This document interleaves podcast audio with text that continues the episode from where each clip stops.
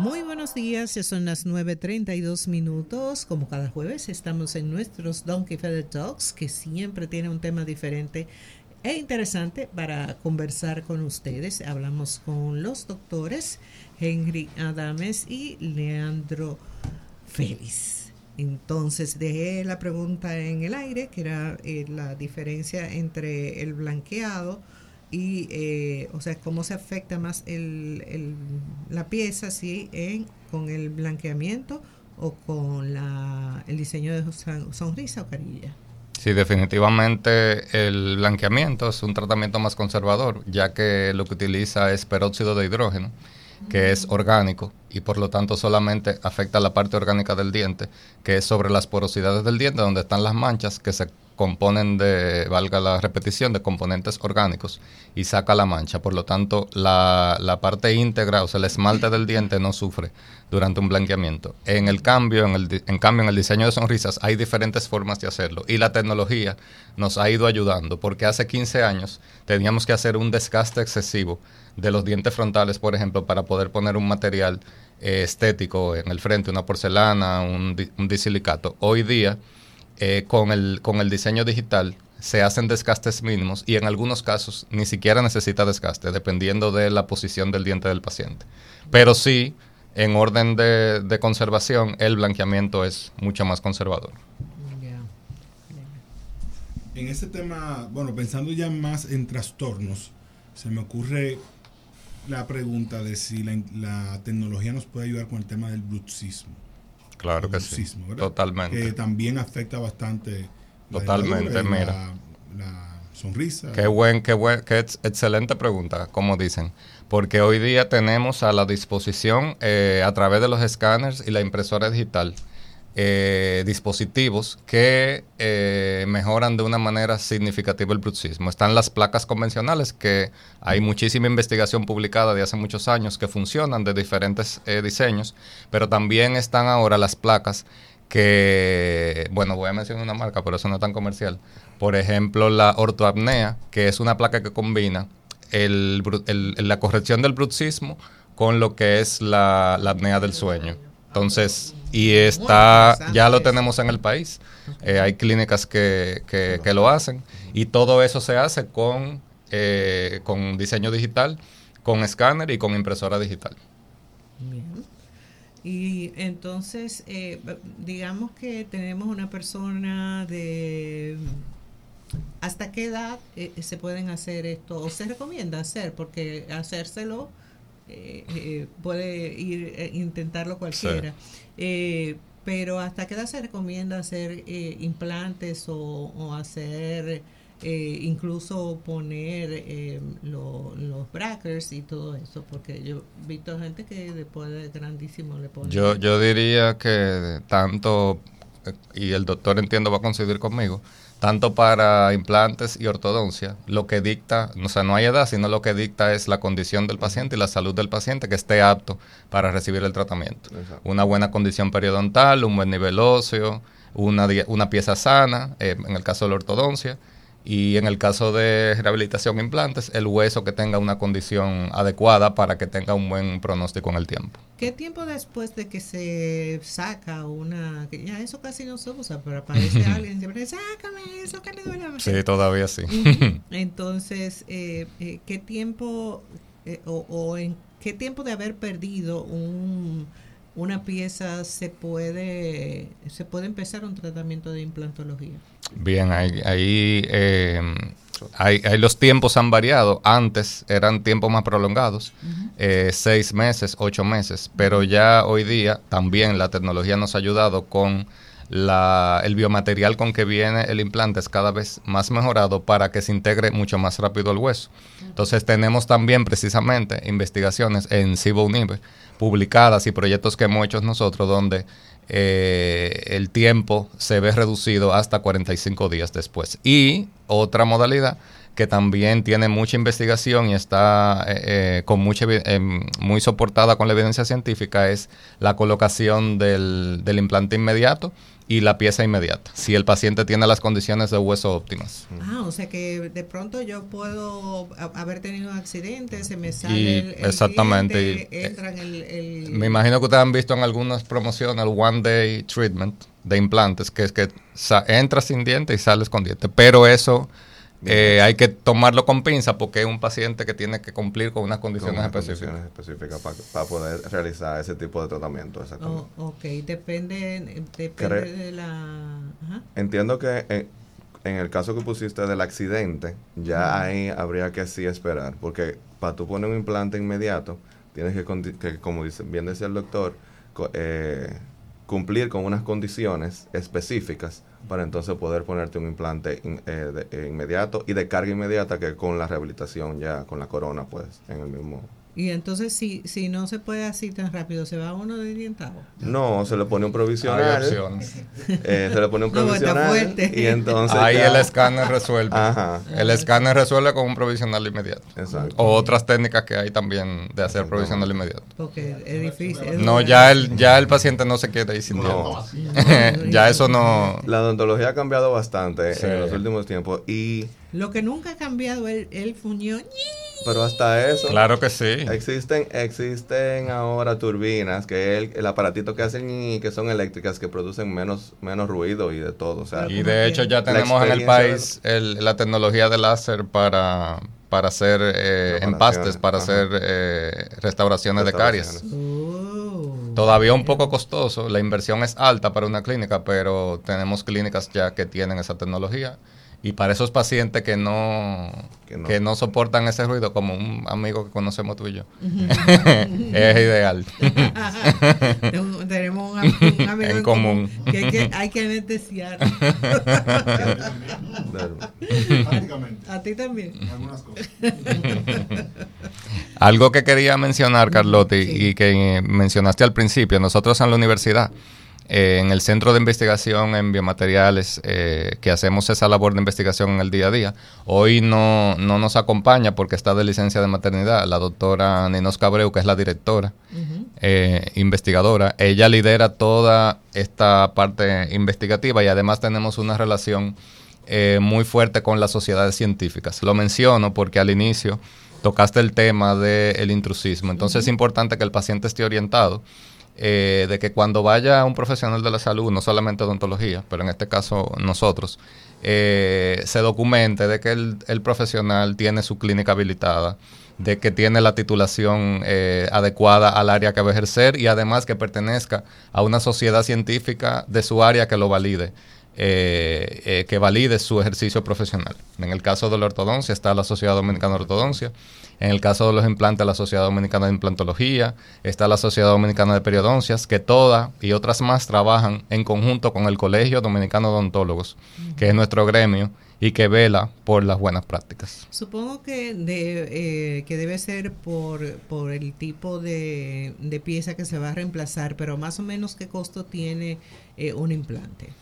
Eso es una pregunta, una pregunta muy difícil. Eso depende de mucho de la de a donde uno vaya a hacerse el implante. O sea, al final uno puede tener muy buena calidad a bajo costo y puede tener muy buena calidad a un costo con otras amenidades que te ofrezca a la clínica que tú estés yendo. Entonces, no, eh, y en este país no existe, o por lo menos yo no conozco, un que se maneje un rango establecido, un tarifario para la odontología cada doctor entiende el valor que tiene y, y, entonces a partir de ahí va poniendo los precios. Pero tiene, tiene definitivamente un costo, siempre va a ser elevado porque cuando eh, apostamos a la calidad, como él menciona, el biomaterial de, en sí es costoso.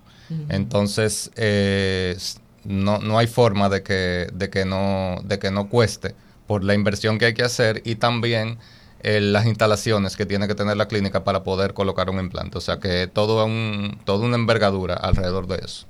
¿Hay alguna persona que de la que ustedes han tratado a la que hay que removerle las las carillas la, eh, o, algo o, algún implante porque hace algún tipo de rechazo o normalmente eh, todo pasa bien? Eh, normalmente, y vuelvo ahí a la planificación, cuando la planificación es correcta, aunque claro, sabemos que es salud y, está, y sabemos que hay temas que no podemos controlar, pero cuando la planificación es correcta, el chance de éxito eh, debe sobrepasar el 85-90%. Sin embargo, en implantes existe eh, implantes que no se os integran y que es está documentado y es un proceso normal por diferentes causas. No obstante, el paciente está estar en condiciones para, para hacérselo. Puede ser por algún trauma durante eh, su periodo de espera, un tema de higiene, una enfermedad que surgió durante, por ejemplo, la diabetes. Se descontrolaron sus valores, o sea que hay, hay muchos factores. Y por la parte de, de las carillas, sí, no, ya, y sí, una carilla eh, es un biomaterial, por eso se llama biomaterial. Una carilla correctamente planificada y puesta puede estar ahí para siempre. Adelante, señorita. Y, precisamente eso es lo que vamos a hablar en un momentico, es el tema del congreso que tenemos el, día 9 y 10 de ah, febrero, o sea, en este mes que ya comenzó en la universidad.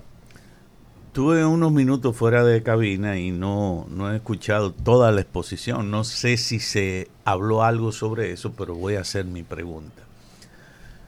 Eh, en lo que tiene que ver con el diseño de sonrisa, una persona, digamos, con una mujer, digamos, con el rostro de Meryl Streep, que se le ocurra decir que quiere una sonrisa como la de no, la Donna Sommer porque le gusta su sonrisa. O sea, eh, ¿qué, debe tomar primero? O, cuál es la recomendación que ustedes harían a una persona que quiera un diseño de sonrisa que a lo mejor no se corresponda con su estructura ósea? Ahí el ortodoncista es el máster en, armonización facial y, todo eso. Bueno. Ah, porque si se puede. Yo pensé, yo pensé eh, eh, está bien que te diga de la nariz, pero de los dientes.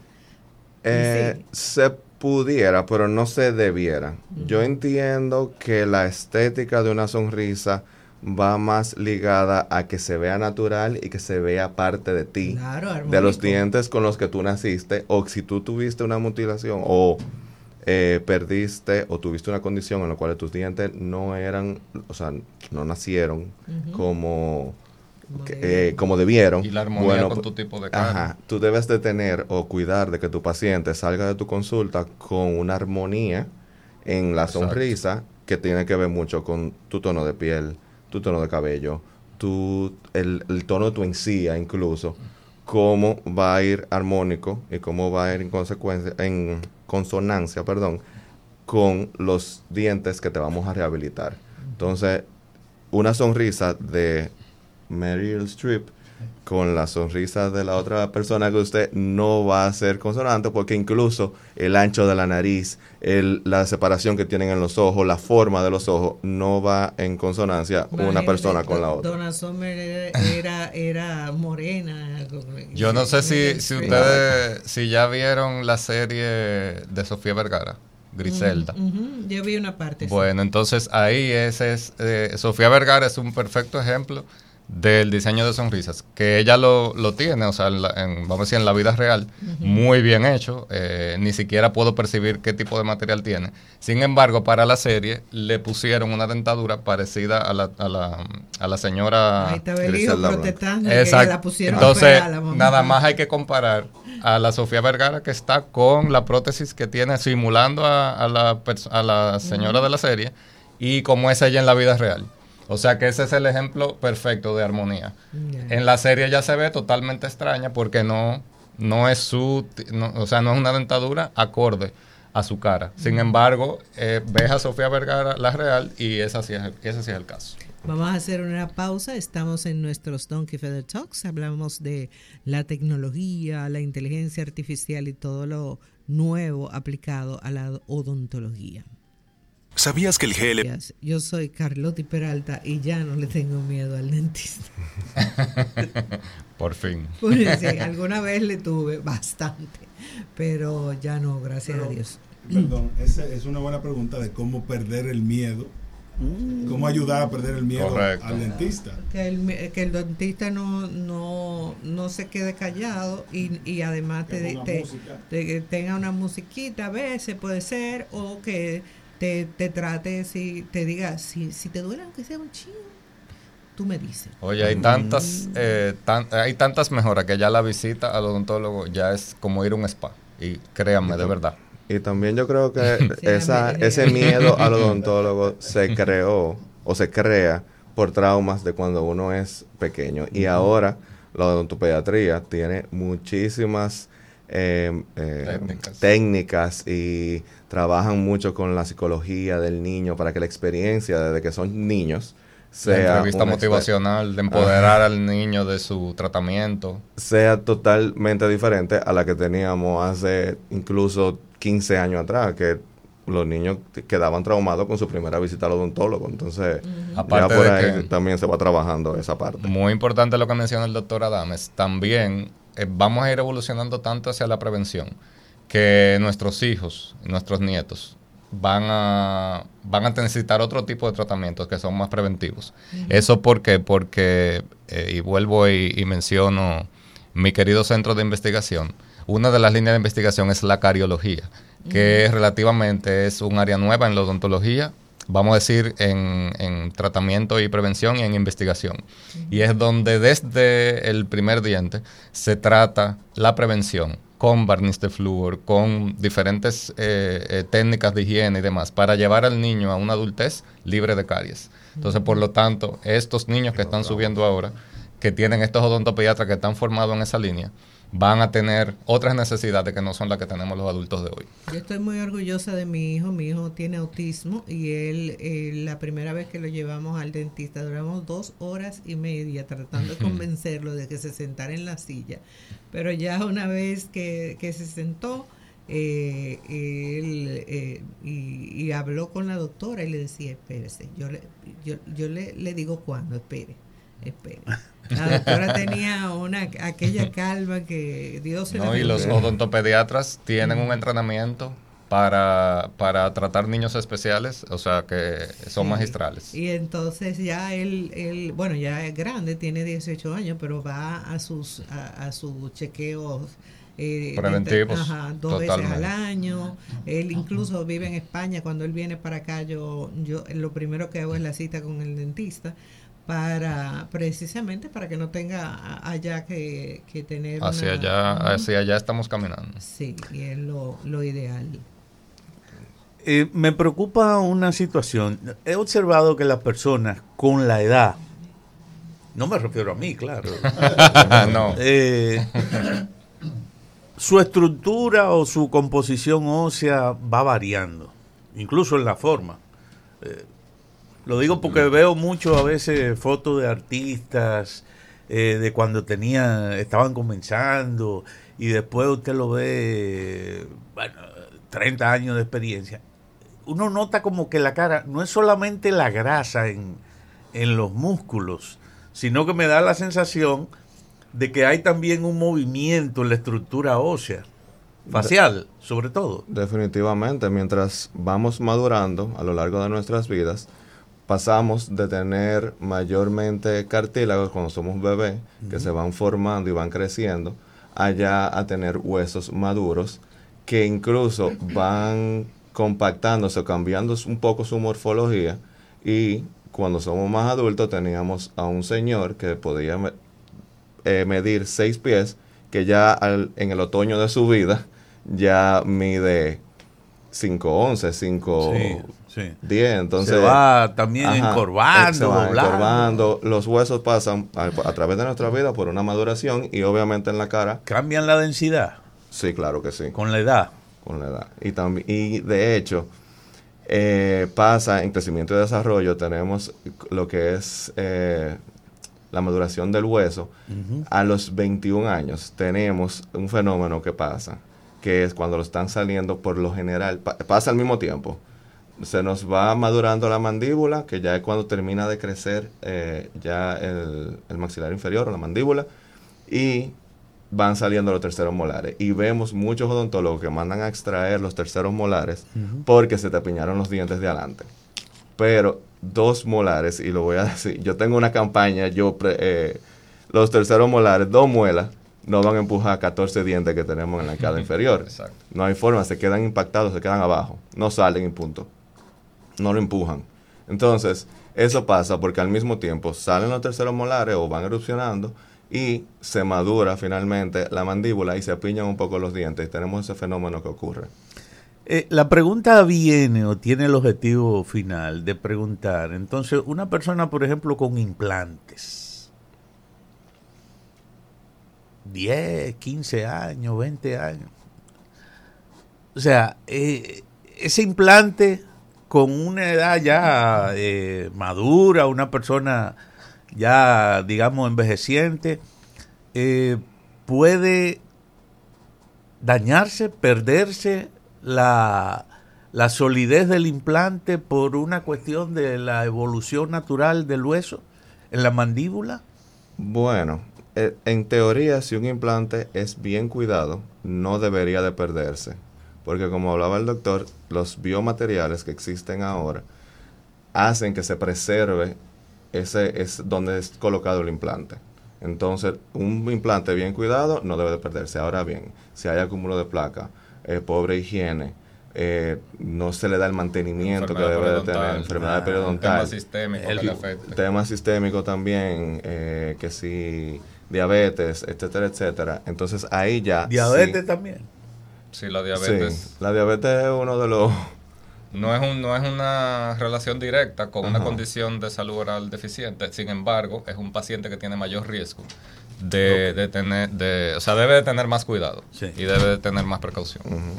Bueno, doctor, también conversar un poco sobre el Congreso CIVO, ¿verdad? Excelente. ¿De qué trata? ¿Qué va a pasar? ¿Dónde va a pasar? Excelente. ¿Quiénes participan? Cuéntenos un poco de eso. Entonces, ahí, como mencionó Carlotti al inicio, eh, nosotros eh, representando a la Universidad Iberoamericana UNIBE, que ya en este año cumple sus 42, 42 años de fundada. y, exacto. y, la, y su escuela de odontología, que es eh, un sello distintivo en el país, con formación de la carrera de grado y también con su clínica de especialidades. Tenemos seis maestrías que formamos especialistas y donde tenemos una, una labor muy bonita diaria, comunitaria, donde tratamos pacientes en, en todos los ámbitos y tenemos todas las herramientas digitales. También en ese esquema está el Centro de Investigación en, Biomateriales y Odontología y nosotros siempre preocupados por actualizarnos y por mantener nuestra comunidad actualizada, realizamos eh, en este caso no cada año, porque la pandemia nos, nos, eh, nos requirió hacer una pausa, pero, tenemos ahora la quinta versión del Congreso de Investigación en Biomateriales eh, de CIBA UNIBE, donde vamos a tener dos estrellas, como siempre. es el doctor Mauro Fradeani, que es un rehabilitador del área de diseño de sonrisas, que vamos a decir que viene evolucionando con la historia del diseño de sonrisas desde que salieron las carillas en el 89, el doctor eh, en el 89, para ya casi 30 años, ha ido eh, evolucionando eh, con su técnica, ha hecho investigación, publica, tiene muchos libros publicados, artículos, o sea que es un científico del área que vamos a tener, eh, y además es un clínico excelente, que lo vamos a tener eh, presente en la universidad, o sea que es un plato fuerte para todos los odontólogos estudiantes de grado y de posgrado que nos acompañen el día 9, el viernes 9 y el sábado 10 de febrero. Vamos a tener el viernes 9, que, que no mencioné, al doctor Iván Ronald, que también es un clínico excelente del área, en conjunto con Oton Dental Training. Y el sábado, día completo, al doctor Mauro Frediani. El doctor ahora me puede abundar un poquito También eh, ellos hacen un complemento muy bueno de los dos doctores, el doctor Iván Ronald y el doctor Mauro Frediani, porque el doctor Iván Ronald va a hablar mucho de la parte que, de la parte clínica, pero también de la parte de laboratorio de lo que hablábamos de la, de la digitalización de los procesos en odontología.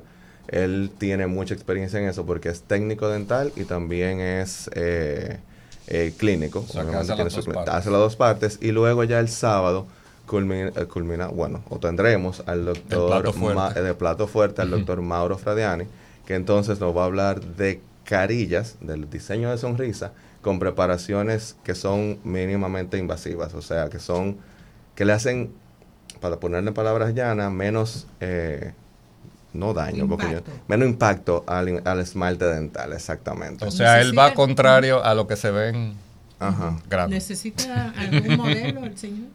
Algún modelo. Ah, modelo. Yo, Bueno, Para la semana de Ronald puede ser. sí. Entonces, eh, nada, hacemos la invitación abierta a todos eh, los odontólogos. eh, recibimos también eh, invitados, eh, o sea, eh, personas que vienen de fuera, porque ya el Congreso se conoce mucho. Tenemos nuestra página de Instagram, eh, Unive, pueden Cibo encontrar el link para la inscripción con los detalles. Tenemos diferentes tipos de, de descuentos para los egresados de la universidad y también para algunas sociedades. Así que a través de nuestras redes se pueden enterar y, y ya adquirir su boleta porque se van llenando los cupos. Ujú. Importante eh, la fecha, eh, recordarla. Nuevamente. 9, 9 y 10 de Viernes febrero. 9 y sábado. Viernes 9 y 10 de febrero. Bueno, pues a inscribirse inmediatamente, arroba Cibo Unive en Instagram, por ahí van a encontrar todos los detalles. Mm, ah, ya, yo pensaba que nos faltaba tiempo. Muy interesante, Pero el sí, tiempo se va sí. rápido. Sí, sí, siempre, eh, eh, cuando se hablan de cosas interesantes, el tiempo vuela. Y bueno, y eso, que son Donkey Fed Talks. Pero eh, nada, gracias al, al doctor Leandro Félix, al doctor Henry Adames por acompañarnos este, en este Donkey Fed Talks, una interesante conversación, actualizándonos sobre todo eh, todo lo que tiene que ver con um, verse lindo sus dientes y cuidados y, y todo lo demás para que eh, aquel que tenga alguna duda eh, le eche para adelante y dé el paso porque eh, he visto mucha gente a, a quienes una un, un implante o, o una un diseño de sonrisa le ha cambiado la vida Totalmente. Así es, definitivamente nos sube bastante la autoestima tener una sonrisa que podamos enseñar libremente. Así es. definitivamente. bueno pues muchísimas gracias muchos éxitos con el congreso Muchas y, gracias. y bien Y gracias a ustedes por siempre apoyarnos. Sí, gracias por recibirnos. Siempre. Gracias a ustedes por la sintonía. Nos encontramos mañana, nueva vez, a partir de las 6.30 de la mañana, por aquí, por el matutino de la 91. Bye bye.